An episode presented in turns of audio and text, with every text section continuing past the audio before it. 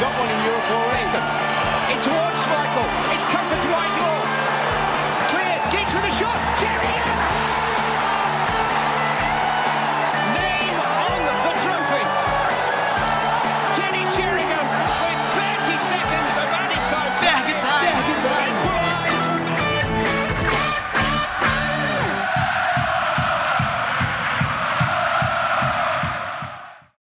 Caro ouvinte do Frag Time, estamos chegando para a 50 edição do nosso podcast aqui no IGTV. E você que está nos escutando, estamos nas nossas principais plataformas de áudio. E você que está nos vendo já está vendo que estamos recebendo um grande convidado aqui para a edição do número 50 do nosso podcast, o Fábio, lateral do Nantes. Fábio, é um prazer receber você aqui na nossa edição de número 50 do Frag Time. Realmente é uma honra para a Red Army e para o Frag Time receber você aqui. Seja bem-vindo ao nosso programa. Ó, prazer é prazer é tudo meu. Obrigado pelo convite. É, não, é, tô aqui para falar um pouco da, da minha passagem pelo pelo Manchester e tudo mais. Vamos, vamos embora. É isso. A- além de mim, Viz Vieira, estamos também está comigo aqui também a Karine Teixeira e o Lucas Filos. Sejam bem-vindos, Karine, primeiramente. Valeu, Ives, Filos, Fábio, um prazer estar aqui, mesmo com todos os percalços, mas vamos tentar tocar aí da maneira mais especial possível esse episódio. E o Lucas Filos também. Sempre um prazer estar à sua companhia, Filos. Fala aí, Ives, tudo bem? Karine, Fábio, um prazer estar aqui. Um programa que sempre é bom de fazer e quando tem um convidado especial assim é melhor ainda, né? Então vamos lá que tem bastante coisa para conversar.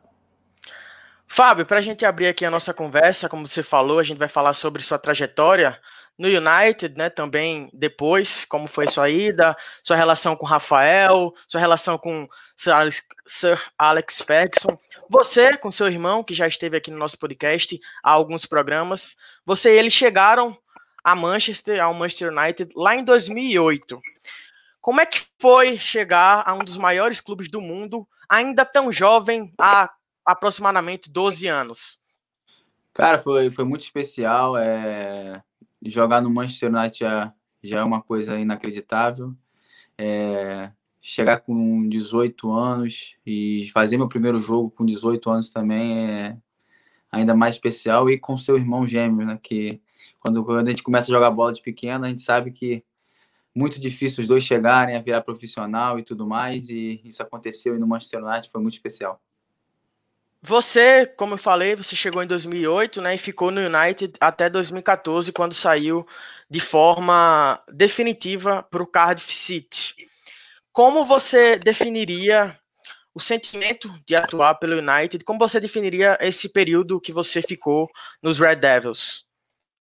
Pô, cara, o, o Manchester é, mudou a minha vida, te falar a verdade, não a minha, mas da minha família toda. É, sou muito grato pela oportunidade que eles me deram, o senhor Alex Ferguson, que foi um cara que depositou toda a confiança na gente. É, e para mim, falar disso é especial demais, falar do Manchester, que realmente. Cara, eu vim do Brasil, vim do Rio de Janeiro, de um lugar. Nunca, nunca pa- passei necessidade nem nada mas pude, eu, com, através do Manchester United pude conhecer tantas coisas é, boas, aprendi, aprender tantas coisas no futebol e fora do futebol que realmente é, não, é, significa demais para minha família e para mim. Ô, Fábio, tirando o clube tudo, é, não tem como a gente não falar do Ferguson. É, a gente, quando gravou com o Paulo Andrade aqui, ele falou que a primeira vez que ele viu o Ferguson pessoalmente é a sensação de você estar tá vendo uma figura muito imponente, tipo o Papa, por exemplo. Parece que todo o ambiente fica meio gelado, todo mundo fica nervoso. Até mesmo o pessoal de Manchester, que estava ali o tempo todo fazendo entrevista e com, acompanhando o trabalho dele, parece não se acostumar. Então, você chegou muito jovem, ele já tinha é, uma história no United, é, vocês ajudaram ele, de certa forma, a construir mais. Como foi a figura do Ferguson para você, tanto na questão de treinador, mas também assim de admirador do trabalho e de um torcedor, né? Porque você também faz parte da torcida do United. Ah, é, realmente, a primeira. Eu, eu falei, eu dei uma entrevista hoje, cara, é, para um, um jornal do, de Manchester sobre isso, é, que me perguntaram qual, como foi minha primeira vez com o, senhor, com, o seu, com o Sr. Alex Ferguson. E é difícil até explicar, cara, que é uma sensação, como você falou, é, as pernas ficam bamba, conhecer aquela pessoa pessoalmente, porque realmente é um ícone. Quando você conhece uma pessoa como essa pessoalmente, é uma coisa meio. Tu fica, teu coração acelera um pouco, você fica um pouco nervoso, você não sabe o que falar. E mais, ainda mais eu e meu irmão chegando sem falar nada em inglês. Ele começa a falar, você, você não sabe para quem olhar, você não sabe o que falar, você quer falar a coisa certa. Realmente é uma, uma sensação. Essa é a sensação que quando você, você encontra ele, fala com ele pela primeira vez, é um nervosismo muito grande, não saber o que, o que dizer. Ô Fábio, tem alguma passagem assim que você que seja inesquecível de você com o Rafael ou só sua junto ao Ferguson? Não, passagem junto a ele, todos os momentos que a gente viveu ali no Manchester juntos e, e, e todo o sentimento de falar, eu, por ele ser o, o Ferguson, por ele ser esse treinador, esse ícone, é, como ele gostava da gente, como ele falava com a gente, é, até o último dia que, que a, gente, a gente saiu, quando ele se despediu do meu irmão por telefone, mandou uma mensagem, é, foi uma coisa muito especial, cara, uma pessoa dessa tão importante é, tu vê o carinho que ele sente por você e sente que ele gosta de você, é, você se sente muito bem, sabe? E isso, isso é uma coisa que eu não vou esquecer. Fábio, sobre essa questão que você falou até de adaptação inicial e tal, que vocês chegam sem saber inglês, no começo ali, quem que eram as figuras que vocês se aproximavam mais? Quem fazia essa, essa ponte ali para vocês, né, para se relacionar com o elenco, com o treinador? Tinha dois brasileiros, né, na primeira temporada, o Anderson e o Possebon. Não lembro se o Possebon ficou naquela, mas o Anderson era um cara que jogava mais e tal, né? Uh, conhecido do público brasileiro aqui também. Quem que era esse pessoal que vocês mais é, então era isso. Tinha o Anderson e o Possebon chegou junto com a gente, no caso, né? Chegou na mesma, na mesma temporada. É, mas na verdade tinha o Nani, tinha o, o Cristiano que falava português e é. ajudaram muito a gente. O, o Evra, que fala português, fala, fala sete, oito idiomas. O Evra fala, fala tudo. Impressionante. É, mas, cara, e ao passar, no começo foram esses realmente que falavam português, a gente só falava nada de inglês, nada. Não sabia pedir água em inglês, muito difícil, nada. Aí, ao passar do tempo, cara, uma amizade muito com Fletcher, com, com o, o Rio Ferdinand. Foram ficar Ferdinand foi até na minha casa na Copa do Mundo, nossa casa no Rio de Janeiro. É, o Fletcher fala com meu irmão mais velho pro Instagram, fala com a gente até hoje esse, esses dois foram que a gente criou uma, uma amizade bem forte.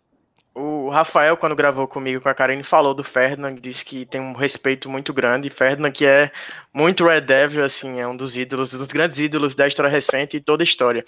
Você citou o Evra, eu tinha separado uma pergunta para falar justamente do francês. Você chega, vocês chegam em 2008, Rafael para a direita, para lateral direita e você para lateral esquerda. Mas assim, a gente sabe que você é ambidestro, né? Tanto que você jogou em algumas partidas pela direita. Eu acho que você é até destro, naturalmente destro, né? Mas falava-se que Rafael seria o substituto, poderia ser o substituto do Gary Neville, e você chegou e estava ali o Evra, que era um dos melhores laterais esquerdos do mundo na época. Como era a sua relação com o francês, profissionalmente e pessoalmente? Quais o que ele te passou, o que você aprendeu com, com o francês? Muita coisa, aprendi muita coisa com ele. Minha relação com ele era extremamente boa. Na verdade, como eu falei, ele ajudou muito a gente por falar português e tudo. É, sempre apoiou muito a gente. E o Evra não é, não é nada do que ele é hoje, hein? O Evra hoje ele é um ícone da internet aí. Na minha opinião, ele agora virou bastante meme, faz bastante brincadeira. O Evra não era assim, o Evra era um cara super sério, que não brincava desse jeito mas ajudou muito, cara. Eu aprendi muita coisa com ele, é, é, dentro de campo, principalmente, com o jeito de jogar e tudo mais. Era um cara que realmente eu, eu via e, e aprendi. Inclusive, quando o Rafael gravou com a gente, ele falou isso, que o Evra, na época, lá era tipo um tiozão no vestiário, ficava falando mal de quem usava internet, que hoje, tipo, ele pagou a língua, né? Não, com certeza, com certeza. O Evra não era nada disso. O Evra, é, é, realmente, ele era assim, ele criticava os outros que, que eram como ele hoje. Mas esse é o mundo de hoje, a internet e tudo mais, e ele não tá errado, isso, isso vende bastante, o jeito que ele é e tudo, é engraçado. Eu já ri bastante com ele. É igual, é igual o Mourinho, que também criticava esse tipo de atitude, agora ele é o, o rei do Instagram lá também. Não, mas é isso, mas é isso, cara. É, o mundo vai mudando e é. gente, as pessoas têm que se adaptar, cara. Não adianta. O Mourinho era um cara também super sério e tal, não fazia esse tipo de coisa, Instagram, reclamava. O Gattuso também agora ele vai ter que cair nisso, porque ele reclama para que os caras vão pro Instagram, Twitter. Mas é o mundo, hoje é o mundo. E você tem que usar as armas que você tem e participar. Não adianta você ficar preso no, no passado. É, realmente. E até usando esse gancho, já ia fazer outra pergunta, mas você falou de ficar preso no passado. Um cara que com certeza não ficava era o Ferguson, né? Um cara que se adaptava muito. É, para ele conseguir uh, os títulos e as glórias que ele teve em tantos anos, ele teve que moldar muito o seu estilo, moldar as contratações. Ele era um cara que sempre buscava uh, dar uma reformulada no elenco, mesmo quando o time estava bem, né?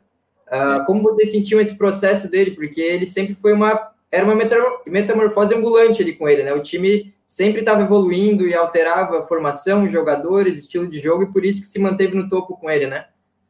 É, por, por isso que a, a, muitos agora não chamam mais de manager, porque manager, o Ferguson era manager, nem chamavam ele de, de coach, era manager, né? Porque realmente ele, ele, ele organizava tudo e ele sabia manejar muito bem o ser humano, cara. Tipo, a hora que você tava mal, isso em campo e dentro. Acho que isso era o especial dele. Na minha opinião, taticamente, o cara, claro que o cara era um fenômeno e tudo, mas eu acho que é, ele era muito bom em manejar pessoas, sabe? E pessoas com, com um elenco, com um ego muito, muito grande que tinha no Manchester.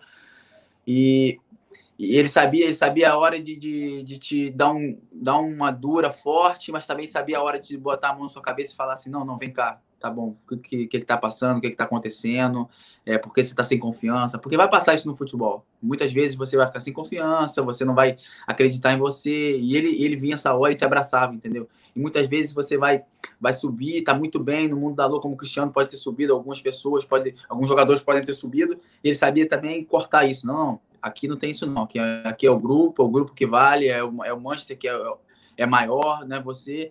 Isso eu admirava muito nele, sabe? O dia a dia. Você falou aí do Cristiano e o Fábio, não, o Rafael falou com a gente que quando estavam as tratativas, né, para vocês irem para lá, o Cristiano ligou para vocês, é, convidando e tal. E eu queria que você falasse um pouco da sua versão dessa, desse convite do Cristiano e da relação sua lá no, no Manchester com ele. Tá aí tendo rumor, né, que talvez ele volte, quem sabe? ah, eu nem, nem sei.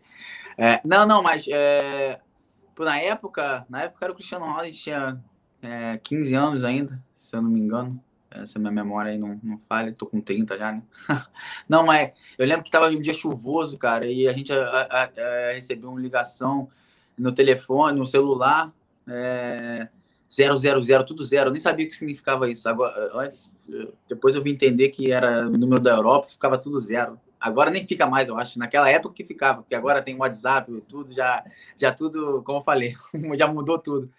Mas por tudo zero, a gente atendeu, começou a falar um, um, português, só que português de Portugal eu não conhecia, né? Morando no Brasil, eu nem sabia como é que era o português de Portugal e tudo. Mas aí na hora que ele falou, não, aqui é o Cristiano, não sei o quê, vem jogar no, no Manchester e tudo mais. Cara, e meu irmão, a gente saiu contando para todo mundo, a gente morava na concentração do Fluminense, a gente contou para todo mundo. Sabe quem me ligou agora? Isso aí, tinha 15 anos. Cristiano Ronaldo, Cristiano Ronaldo me ligou, saiu contando para todo mundo. Não, foi, foi legal esse dia. Eu me lembro, eu me lembro bem que até estava um dia chuvoso e tudo que marcou bastante. É, Fábio, voltando agora para a relação de vocês com com o United, com a instituição, a gente percebe aqui no Brasil e a, por próprias ações do United que o United tem um carinho muito grande por você e pelo, pelo Rafael. Tanto que recentemente, agora nessa semana, eles fi, é, fizeram um quiz para vocês dois. Você até disse que errou um, um, uma das mesmo, questões. eu verdade, eu não acredito. Quando eu olhei que tinha um erro, eu falei, não é possível, cara, eu não acredito. De, de que forma vocês vocês recebem esse carinho? Como é que vocês veem? Vocês acham que esse carinho é genuíno? Ah, cara, é, é, é realmente é de verdade. É, se tu vê os comentários antes do meu irmão, meu irmão jogou muito bem o jogo contra, contra o Manchester lá, mas antes do jogo, se tu vê os comentários antes do jogo, não acredito que o Rafael vai jogar contra o Rafael de novo. Ah, nossa, que saudade do Rafael e tudo mais. É, até quando eu fui embora, eu não, eu não fui um jogador que, que marcou o Manchester United, eu tive um, alguns jogos, joguei a final da Champions League e tudo mais, mas não, não como meu irmão, jogou muitos jogos, mas mesmo assim eles têm um carinho, até por mim, muito grande também, mas eu acho que é, é pelo conjunto, entendeu? Dentro e fora de campo, e meu irmão, a gente sempre sempre foi duas, duas pessoas uh, muito carismáticas e trabalhadoras, sabe? E isso eles admiravam muito na gente. A gente chegou lá no frio, às vezes saindo de 36 graus do Rio de Janeiro para ir para um frio de, de, às vezes, menos, menos 2, menos 3 em Manchester em janeiro.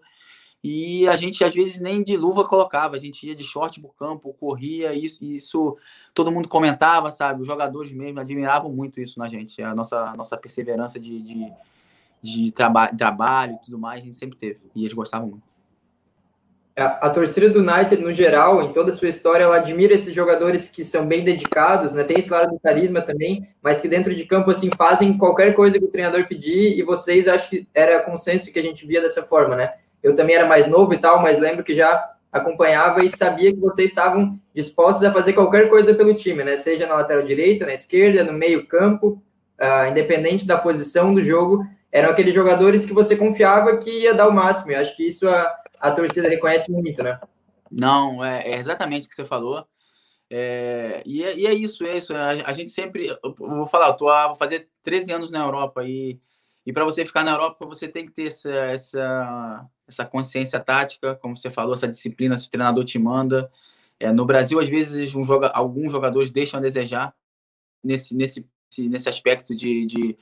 Porque às vezes você não quer fazer o que o treinador fala. Você acha, na sua mente, você acha que está errado, mas na verdade o treinador está pedindo por um motivo. Ele, é, ele, é, ele é o treinador, ele que, ele que organiza o time, então você tem que fazer o que ele está te pedindo. É, você é pago pelo clube para trabalhar e para fazer o que o treinador, no caso, que é seu chefe, pede. Então eu acho que você tem que, tem que. Claro que dentro de campo vai ter algumas horas que não, não vai dar para fazer tudo, mas taticamente você tem que tentar seguir o que o, que o treinador te pede. É o mínimo, né? Fábio, como o Filos falou, né? É, vocês se doavam muito e por isso que Ferguson confiava muito em vocês. E teve um jogo na temporada 2010-2011 que inclusive foi a temporada que você fez mais jogos, inclusive jogou a final da Champions. Ainda a gente ainda vai falar sobre esse jogo aqui. Mas tem outra partida, as quartas de final da da Copa da Inglaterra, FA Cup, que vocês dois jogam titulares, jogam adiantados, o United Ferguson entra naquelas escalações que quem não, quem não acompanha pouco entende, com sete defensores, vocês dois jogando mais adiantado. E é um jogo, eu acredito que tenha sido especial para você, porque você marca um gol e dá uma assistência para Rooney. Esse é o momento que mais marcou a caminhada de vocês dois lá como jogadores do, do United? Cara, esse ano foi o melhor ano meu no United, disparado, disparado o melhor ano. É, no final da temporada que, que a gente é, se consagrou campeão, é, eu joguei todos os jogos finais, é, Chelsea, Arsenal, todos. E ter feito esse gol também foi, foi muito especial. Para mim, foi junto com o final, a final da Champions League e levantar a taça da Premier League junto com meu irmão, foi o momento mais, mais especial, marcar o gol junto com meu irmão dentro de campo. Mas eu, isso que eu falo, o Ferguson é isso, cara. Ele botou 10 jogadores é, diferentes na primeiro jogo da, da, da, semifinal contra o, contra o Schalke. Do primeiro jogo, ele mudou 10 jogadores, é, ele fez isso aí, botou sete defensores e às vezes criticavam ele. E ele errou também. Tu vai falar para ele, ele errou várias vezes, isso não deu certo. Só que aí é, é, você saber e acreditar no que você faz. Ele acreditava no que ele fazia e ele, ele fazia sem, sem pensar. Isso que me admirava também porque muitos já, claro, que ia, ia, ficar com um pé atrás, não posso fazer isso, não posso botar sete defensores, mesmo achando que aquilo era o certo. E ganhamos o jogo e avançamos, e eu acho que isso que, que é legal de um treinador.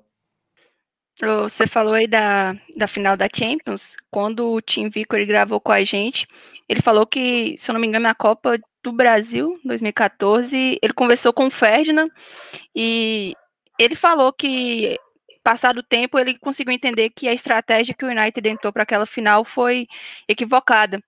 Mas também tinha os méritos e afins.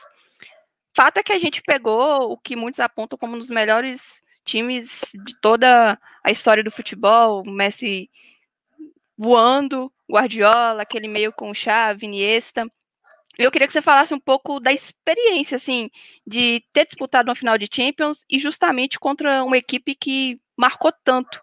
Como que foi para você, apesar da derrota, sim, mas ficou um sentimento, ao menos na maior parte da torcida, que a gente sentia assim, fizeram o que era possível, é, sabe? É, é, não, é, realmente, na minha opinião, é o maior time da, da história que eu, que eu vi. Não, não vi nenhum time perto daquele, no nível.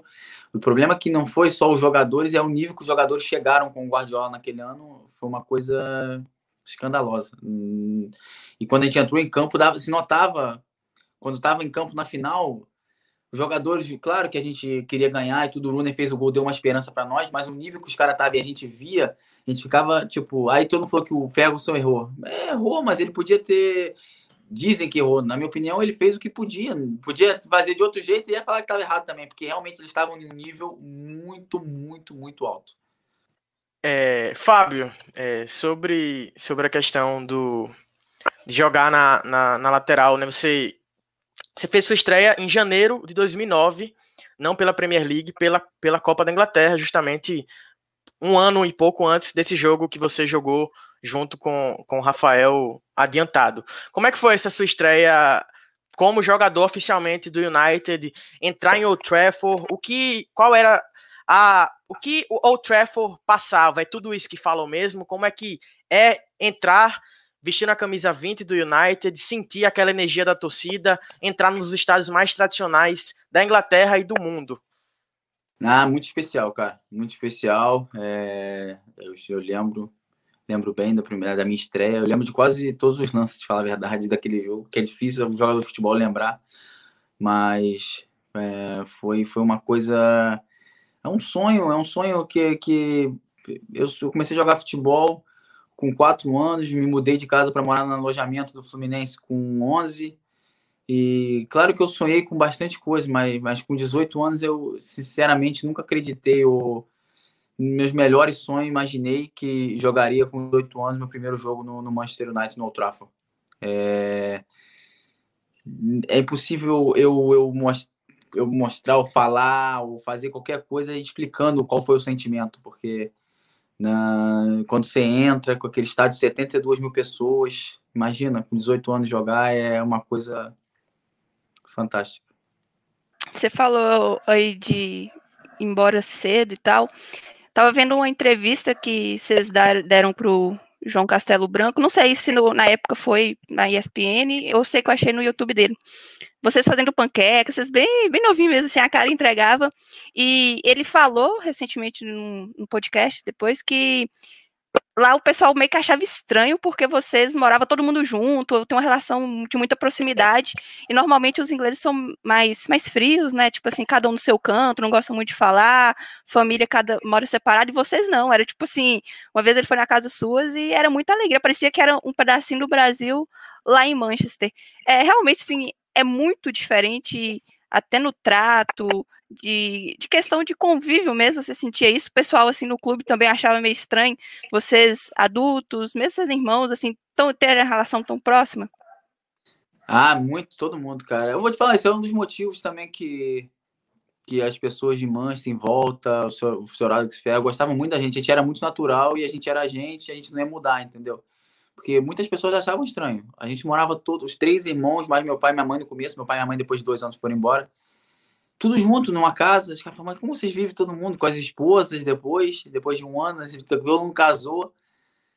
Falo, como vocês vivem todo mundo junto? Porque na Inglaterra, eu não sei, para talvez muita gente saiba mais, na Inglaterra, os filhos, quando, quando começa a crescer, a primeira coisa que eles querem é sair de casa com 16, 17 anos e morar fora. Primeira coisa, primeira coisa.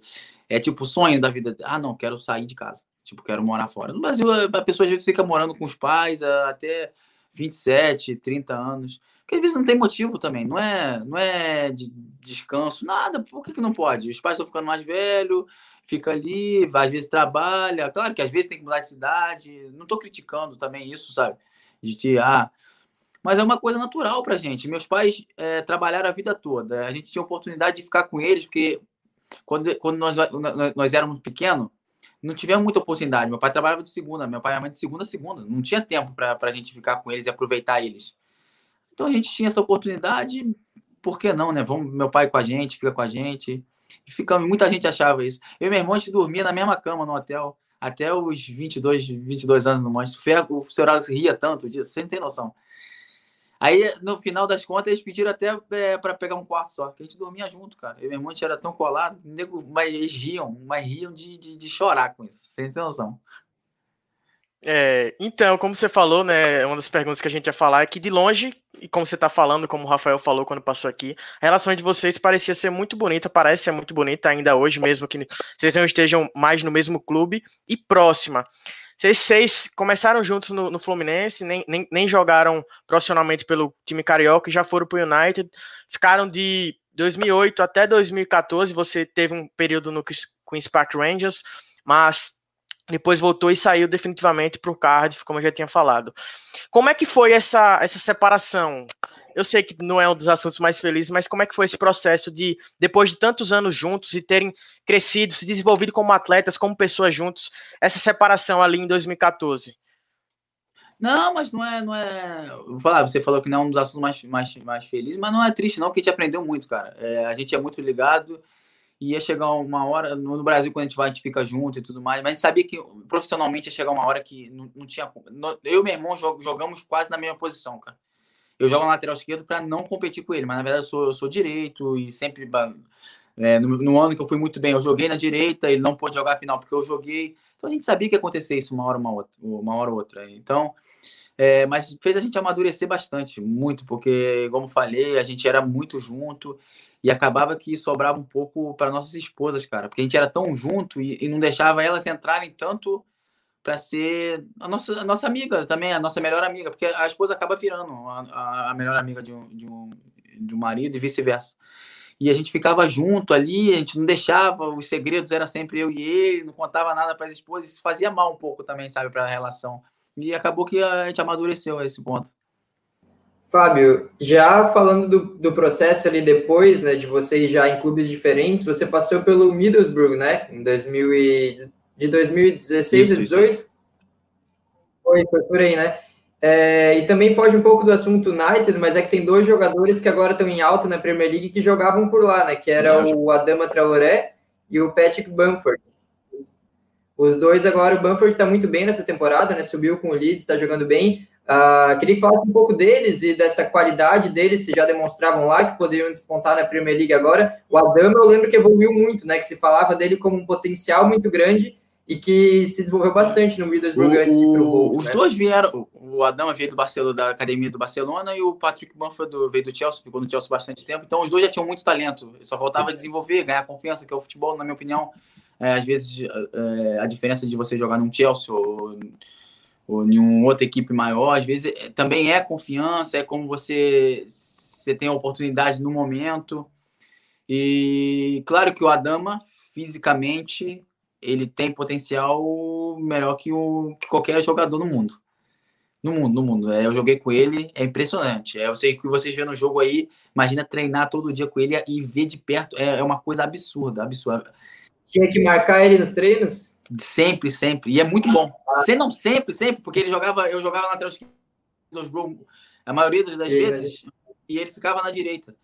E, e, mas é bom porque a gente joga com, com, um cara desse, no jogo fica mais fácil, porque tu não vai pegar um cara da velocidade, da força dele no jogo nunca. Então, quer dizer, tu treina com ele todo dia, na tua cabeça você fala: não, se eu marco a dama no treino, por que eu não vou marcar é, o, o outro no. Já pegou o mais difícil, já, né? No treino. Claro, claro. Todo dia, imagina o treino. Realmente, é exatamente isso. Isso é muito bom. É, meu irmão falava isso do Cristiano Ronaldo no primeiro ano que chegou. Pô, meu irmão falava, neném, eu fico. Uh, neném, chama de neném um outro, hein? neném. Ele falava, neném, cara, eu marco o Cristiano Ronaldo todo dia, cara, no treino, e eu marco bem por que eu não vou marcar o outro jogador? Tipo, é exatamente isso que você pensa. Por isso que jogar com, com no Manchester United, jogar assim, faz você evoluir tanto, cara. Porque pra sua cabeça é muito bom, sabe? Você, você evolui muito jogar com um jogador assim. E o Patrick Bamford, ele sempre teve.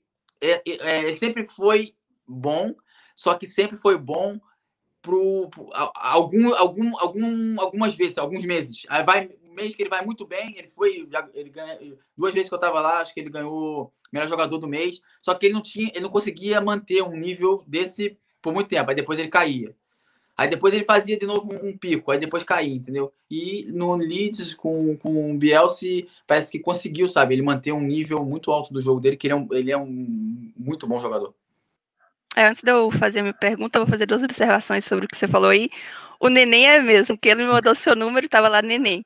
E a outra do Cristiano, é, ele falou comigo até, com a gente, né, que teve um treino que ele tava, tipo assim, dominando o Cristiano. Aí o Cristiano já tava ficando puto. Aí que ele pegou e foi pra cima dele, aí foi o Rooney, o pessoal falou assim, ô, oh, você tá ficando bravo porque ele tá te, tá te marcando bem. E ele, aquilo ali pra ele era prova de que realmente ele estava preparado para jogar. E mentalmente, super importante.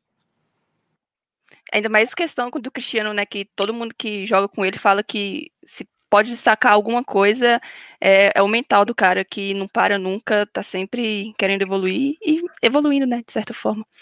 Mas é, o Rafael a gente vê que ele interage bastante. Ka Karine, Karine, só só antes de, se fazer a pergunta, que, que eu sei que é, já é um assunto posterior, aproveitar o gancho do Cristiano Ronaldo. É, qual jogador, Fábio, além do Cristiano Ronaldo, ou o próprio Cristiano Ronaldo, mais chamava atenção? Você desenvolveu algum tipo de admiração especial por alguém, pelo quesito técnico, ou até por questão de, de ser pessoa mesmo, do, do caráter da pessoa, de como ele se envolveu com vocês dois? Ah, de jogador, o que mais me impressionou foi o Paul Scholes é, impressionante, impressionante. Eu falo para todo mundo que foi o melhor, depois do Cristiano Ronaldo, foi o melhor jogador que eu joguei junto. É, o cara era impressionante, estava sem.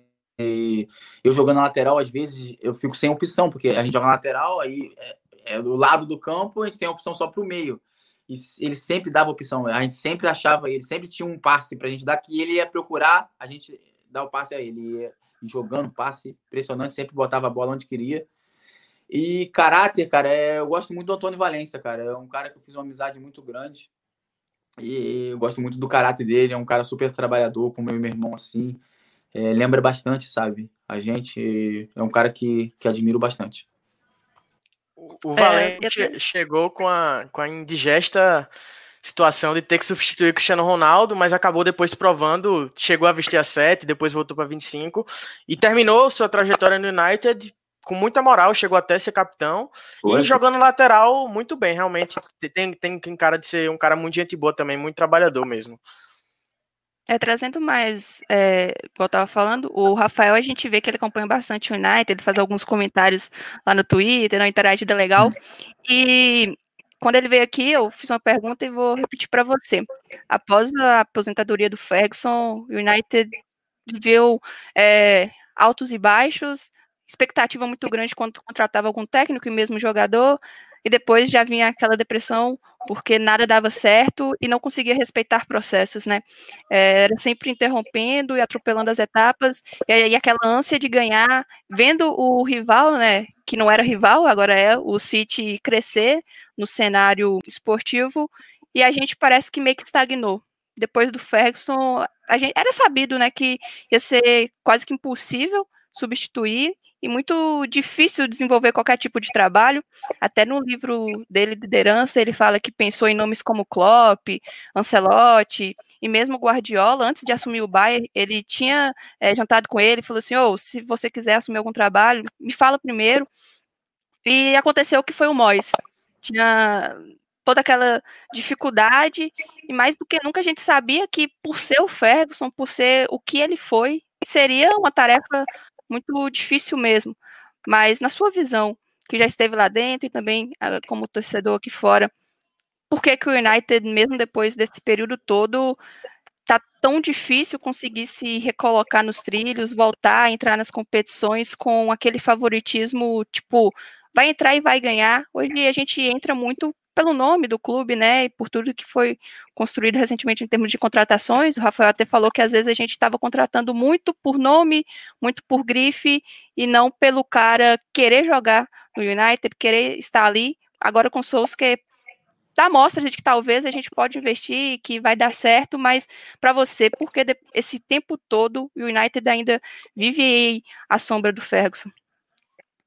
Ah, eu acho que depois, depois do Ferguson ali, é, podia vir o Kropp, o Guardiola, até o Mourinho, que na época estava voando, que não, não, não conseguiria. Não conseguiria, não, não após Ferguson. Sinceramente, não após Ferguson. Acho que nenhum treinador conseguiria manter o que, o que ele fez. Primeiro que ele já conhecia todo o elenco e sabia o, aonde ele podia contar e tudo que ele podia, cada um podia dar. E, e, como você falou, não era um elenco de, de, estrelas, mil estrelas. Era. Ele fazia, ele conhecia e fazia todo mundo jogar muito bem. E é a mesma coisa, você tem uma casa, uma pessoa tomando conta da tua casa durante 20 anos e ela, ela tem que ir embora, você coloca outra, você pede para ela deixar as coisas tudo do jeito que a outra fazia. Ela vai acabar fazendo alguma coisa que a, a outra pessoa não fazia antes, e você ficar incomodada com isso. E a torcida do Manchester foi um pouco assim também. Tipo, e é normal. É, você viu um, o melhor treinador do mundo fazendo é, umas coisas, fazendo coisas é, excepcionais e maravilhosas. Vem um outro treinador e às vezes bota um jogador que você não gosta, bota, faz uma coisa que ah, isso não tem nada a ver. Vai incomodar muito, muito. Mesmo, mesmo na Inglaterra, não sendo como no Brasil aí, que tu, o treinador joga dois jogos, às vezes nem treinar, treina, os caras saem vaiando, xingando. Aí daqui uma semana os caras estão se abraçando, se beijando, o melhor treinador do mundo. Não é assim, na, não, na, na Europa não é assim. Mas é impossível, é impossível, é impossível, como falei, não adianta, podia botar o Crop, como você falou, o Guardiola, o Mourinho. Na minha opinião, eu acho que não daria jeito. Não daria jeito, eu acho que precisaria de tempo. Precisaria de tempo para começar uma nova história. Até puxando esse gancho aí de treinador, atual treinador do United, o Solskjaer, que é um ídolo do clube, né? Chegou a fazer gol de título de Champions também e tal. Uh, eu queria saber, você não chegou a jogar com ele, mas ele trabalhou no clube enquanto vocês estiveram lá, né? Ele era técnico dos reservas, né, que eles chamavam. Chegou a ter algum contato com ele? Alguma tem alguma referência dele e tal? Qual é a visão de vocês, a sua e dos brasileiros também no geral lá do clube com, com o Solskjaer? E se que, que, que avalia aí dele, né? Ah, ele, é, a gente treinou com ele, não chegou a jogar com ele, que ele já estava com muito problema no joelho, muito problema de lesão no final da carreira, né? Aí não, não jogamos. Ele estava até lá no, no, último ano, que a gente chegou, mas ele nem jogava mais. Depois ele foi treinador, é, ele me treinou, é, alguns jogos que eu joguei nos reservas, como você falou. Depois eu fui a primeira contratação que ele fez na Premier League, né? Quando ele chegou no Cardiff. Ele me contratou. Ele me contratou lá no Cardiff. É, ele gostava muito de mim, cara, porque tudo que eu fiz lá, eu joguei, eu joguei bastante jogos com ele no, no, nos reservas lá quando ele estava, porque às vezes eu não jogava e eu ia jogar lá no segundo, no segundo time. E ele gostava muito do meu futebol, ele foi na minha casa para me contratar quando eu saí do Manchester. É, e por isso foi, foi, foi legal. Até hoje eu admiro muito ele, gosto muito dele, gosto muito do trabalho dele, de verdade. E eu acho que se ele tiver o apoio de todo mundo e tempo, na minha opinião, ele tem muita chance de, de não fazer o que o Sr. Alex fez. Esquece que isso aí, isso aí só daqui a 50 mil anos de, depois desse aqui, mas não só vai Mas fazer uma, uma coisa legal, uma coisa muito boa, sabe, para o Manchester United. Ô Fábio, é, como você falou, você tem 30 anos, né? Você começou no Fluminense, mas a gente sabe que a paixão de você e do Rafael não é pelo Fluminense e sim, sim. pelo Botafogo. É, qual que recado você deixaria para alguém que torce para o United e também torce para o Botafogo aqui no Brasil? Recado pro, pro mas é difícil, hein? Não, não, o recado, o recado, o recado pro pessoal do Manchester United é, é que eu acho que dê tempo pro, pro, pro Ole, que eu acho que ele já começou a fazer muitas coisas boas com os jovens. Eu, eu sou de acordo. Tem, os três são de acordo com o Ole ou não? Sim, sim. sim. sim. Não, não, na minha opinião, é, eu acho que dá tempo para ele, eu acho que ele já começou. É, o que ele está fazendo com o Greenwood agora é o que eu penso é o certo. Muita gente está criticando que o Greenwood não vem jogando muito, mas ele é um garoto ainda, ele tem que saber que ele não é o dono do time, ele não é o melhor do mundo, ele é um jovem e vai botando aos poucos, como o senhor Alex Ferguson fazia muito bem, entendeu? Acho que você tem que botar, às vezes um garoto desse já vai para a seleção, já começa a ganhar milhões, que na verdade já ganha, como Jesse Lingard talvez, aconteceu, entendeu? Sobe a cabeça, começa a querer fazer a roupa de roupa, coisa de roupa e fazer dança e futebol mesmo, o cara não joga, mas é verdade. O, o Beckham foi embora do Manchester United justamente por isso. Que o Ferguson chegou pro, pro, a briga toda foi que o Ferguson chegou pro, pro Beckham e falou: ou você joga futebol ou você vira estrela, vira estrela e o, o Beckham falou: não, então eu, eu saio, porque eu, ele era uma estrela, na verdade, já não estava mais focado no futebol comercial, é, outras coisas. Já estava a carreira dele já, o futebol já não era a coisa mais importante.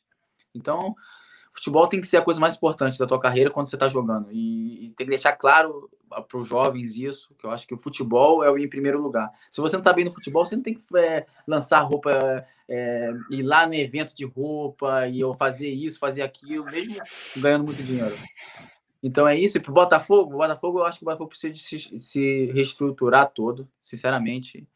É, o que eu, que eu vejo.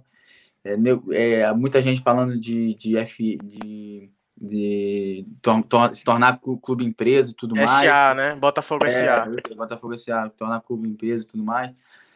Vamos ver se acontece, porque o Botafogo precisa se, se reestruturar. É, eu, eu, amo Botafogo, mas eu assisto. É, muita gente criticou meu irmão, que ele assinou lá com o Bachac Serrer, que queria que ele fosse Botafogo, mas é complicado, gente, né? É muito difícil, entendeu? E não é. Ele não faz. Às vezes um jogador toma uma decisão, as pessoas falam, ah, ele tomou por ele, mas ele não faz só por ele também, faz pela família dele, entendeu? Ele tem, dois, ele tem três filhos agora, nasceu um, recém-nascido. É, eu sou do Rio de Janeiro, e todos sabem, é, é, difícil, violência, tudo mais, educação, tu, tu tem que pagar milhões para tu ter uma educação boa, porque educação pública no Brasil muito difícil, entendeu? Sem falar saúde e tudo mais. Então, não é, não é, não é só o futebol, não é só, não é só, não é só o futebol, é muitas coisas envolvidas. É, só para eu já ir finalizando minha participação aqui, eu tinha duas perguntas finais assim para você. A primeira é que você falou aí jogadores midiáticos e hoje talvez seja um dos aspectos mais difíceis de lidar, né? A questão de ego, questão de publicidade, afins. E até um tempo atrás, mais ou menos no início do ano, estava tendo uma discussão é, de como, por que, que ficava naquela jovem treinador e pega os, os pais, né, tipo estilo Felipão, por saber ter um trato diferente com o atleta. E a gente sempre pensa, é, poxa, e o Ferguson hoje? Ele, na época, né, dizia que ele ganhava, não aceitava nenhum jogador ganhar mais do que ele. Hoje, no cenário atual, não tem como a gente é, pensasse na possibilidade de um treinador ganhar mais do que um Messi, um Cristiano, um Neymar e chegar para os caras e falar assim, ó, oh, você não vai fazer, você vai chegar para o Neymar e falar assim, ó, oh, não, você vai chegar aqui de terno e tal para Champions, você não vai chegar com Juliette, com nada disso. Então, você, como você veria assim, óbvio que a gente fica só no campo do si, é muito difícil esse tipo de coisa, ah, deu certo, será que dá hoje e tal, mas você que conheceu o Ferguson, e conhece o futebol atual, falou aí sobre o Evra e todas essas modificações. Você acredita que ele conseguiria ter o mesmo êxito é, agora? Ah, como você falou, ele, ele veio se, se reformulando durante 20, 30 anos, né, no caso. É, então, eu acho que, eu, eu, na minha opinião, ele é um cara super inteligente. Eu acho que ele se reforma, reformularia nessa parte, entendeu? E eu acho que ele parou, ele parou, claro, pela família dele e tudo mais, mas ele parou porque ele sentiu também que já estava chegando a hora dele, já, já, já não. O, ambiente do futebol já para ele já estava difícil, entendeu? Tudo que o futebol hoje representa. O futebol é muito mais que só um jogo de futebol. O futebol hoje é, é, é muito extra-campo e tudo que. É o esporte também, com, com, com com a, a mídia social é, mudou muito, entendeu? Olha o que, é, o que a NBA. A NBA fez não vou falar, fez o Trump um pouco perder as eleições, por todo, por toda, por tudo que gerou, entendeu? Por tudo que, que fizeram, ele perdeu por si só pelo por tudo que ele faz, tudo que ele fez, claro. Mas ajudou, entendeu? Ele, ele ajuda muito. E o, o esporte faz isso. Hoje em dia, tu não tem que só jogar futebol, tu tem que também fazer isso, entendeu? É, fazer do esporte uma coisa boa, uma coisa saudável, uma coisa que ajude, é, porque muita gente vai estar prestando atenção e olhando isso. Tipo o Richardson, né? Trazendo aqui para o cenário brasileiro. Ah, sim, sim, sim. O, é, o Richardson é um cara, cara super, super, super inteligente, fazendo essas coisas. Eu acho que, que é isso que o, que o, que o esportista deve fazer, entendeu? É, ajudar, cara, porque o futebol é, é uma coisa que tu pode ajudar, tu tem, tu tem as armas para ajudar, entendeu? A, a, mídia social, tudo. Olha o tanto de seguidores que, que, que esses grandes jogadores têm. E a, acaba todo mundo vendo, entendeu? Isso ajuda muito. Não, eu ia falar que assim como o Richardson, o Fábio saiu do Fluminense e também chegou na seleção, né? Em 2011 teve convocação, né? Para amistosos. Chegou a jogar no Sub-17 também, né? Queria que falasse um pouco sobre a, a sensação né, de representar a seleção brasileira em qualquer categoria que seja, né? E como que foi isso para você? Pô, na, na, na, na, base da seleção foi é, excepcional, cara. Eu, eu era capitão do time, fiz muitos gols, me ajudou muito a subir e vestir a primeira vez a camisa da seleção brasileira é, é uma coisa que é inexplicável, porque é uma coisa que a família, eu joguei, comecei a jogar muito cedo e a, a meus pais e todo mundo da minha família sempre pensa, né? A primeira vez que ele vai vestir a camisa da seleção, quando vai ser, ainda mais que a gente estava no Manchester, e quando aconteceu foi uma coisa irradiante para todo mundo, sabe? É uma coisa, e para mim, eu sei que todo mundo tá esperando, é uma coisa muito especial. Agora, a última, para te liberar mesmo, é, a contratação do Bruno Fernandes tem é, sido comparada em termos de impacto à do Cantona, é, mudando o cenário do, do, time, do clube de uma certa forma, o impacto imediato. E eu queria saber o que, que qual a sua visão sobre o Bruno Fernandes, a forma como ele chegou no clube, e mais do que isso, ao menos daqui a gente tem muita sensação de que ele é um líder, mesmo não tendo abraçadeira, mesmo é, tendo pouco tempo de casa, pelas entrevistas, pela postura em campo, e mesmo em treinamentos, a forma como cobra. É, qual é a sua visão sobre ele? Que já é o xodó da torcida aqui, né? É, não, o, o Manchester estava muito carente de jogadores assim, sabe? É, o Manchester acabou contratando muitos jogadores, até caros, mas sem ambição, sabe? E o Bruno Fernandes mostra muita ambição. Ele quer crescer, ele quer, ele quer continuar crescendo, porque ele, não quer só, ah, o Manchester me contratou, tô ganhando milhões, parei. E o Manchester acabou contratando alguns jogadores que realmente contratou por milhões, colocou muito salário alto e acabou os caras sentando em cima do salário, em cima do contrato e, ah, não, se for der certo, Deus, se não der, Beleza? E acaba acontecendo que mexe com a sua cabeça, muito dinheiro e tudo mais, a pessoa acaba relaxando, entendeu? É, e o Bruno Fernandes não, ele mostra dentro de campo, ele corre o tempo inteiro, ele briga, ele luta. Ele não quer ser só o, o jogador que o Manchester contratou por, por muito dinheiro ou tem um salário muito bom. Ele quer ganhar, ele quer conquistar mais coisas. E eu acho que isso que o jogador tem que fazer diferença. É, o, o, Rafael falou coisa semelhante. Vocês dois, como, como torcedores né, do United, também querem, como a gente, que o United volte, volte às Glory Time. Queria agradecer muito a sua presença. Agradecer mesmo. É, foi muito engrandecedor para os três, eu tenho certeza e para o nosso, nosso podcast, para a nossa, nossa página. Obrigado e volte sempre que você quiser. Não, obrigado vocês, obrigado vocês aí, foi, foi legal falar com vocês. É, e eu gosto muito, eu gosto muito de falar com a galera mais jovem assim, sinceramente, a galera mais, mais modernizada e tudo mais, que estão querendo aí é, sempre, sempre subir aí, eu acho muito bacana. Valeu, carinho também, valeu, filhos, foi um prazer estar na companhia de vocês novamente. E é isso, caro ouvinte, caro você que está nos vendo aqui no GTV, muito obrigado por você que nos viu ou nos escutou até aqui. É isso, essa foi a edição 50 do Fug Time, edição especial que a gente não é todo podcast que chega na sua edição do número 50, e a gente recebeu o Fábio, ex-United e atual jogador do Nantes, lateral, irmão do Rafael, que também esteve conosco. Novamente, obrigado, Fábio, e você que esteve conosco. Nos siga nas nossas redes sociais, nos siga aqui no Instagram, no Facebook, no Twitter, e também leia nossos textos lá no blog do Medium. É isso, voltamos na próxima semana com a edição do número 51. Obrigado, um abraço, Glory, Glory, Man United. Ferg Time, um podcast do Red Army Brasil.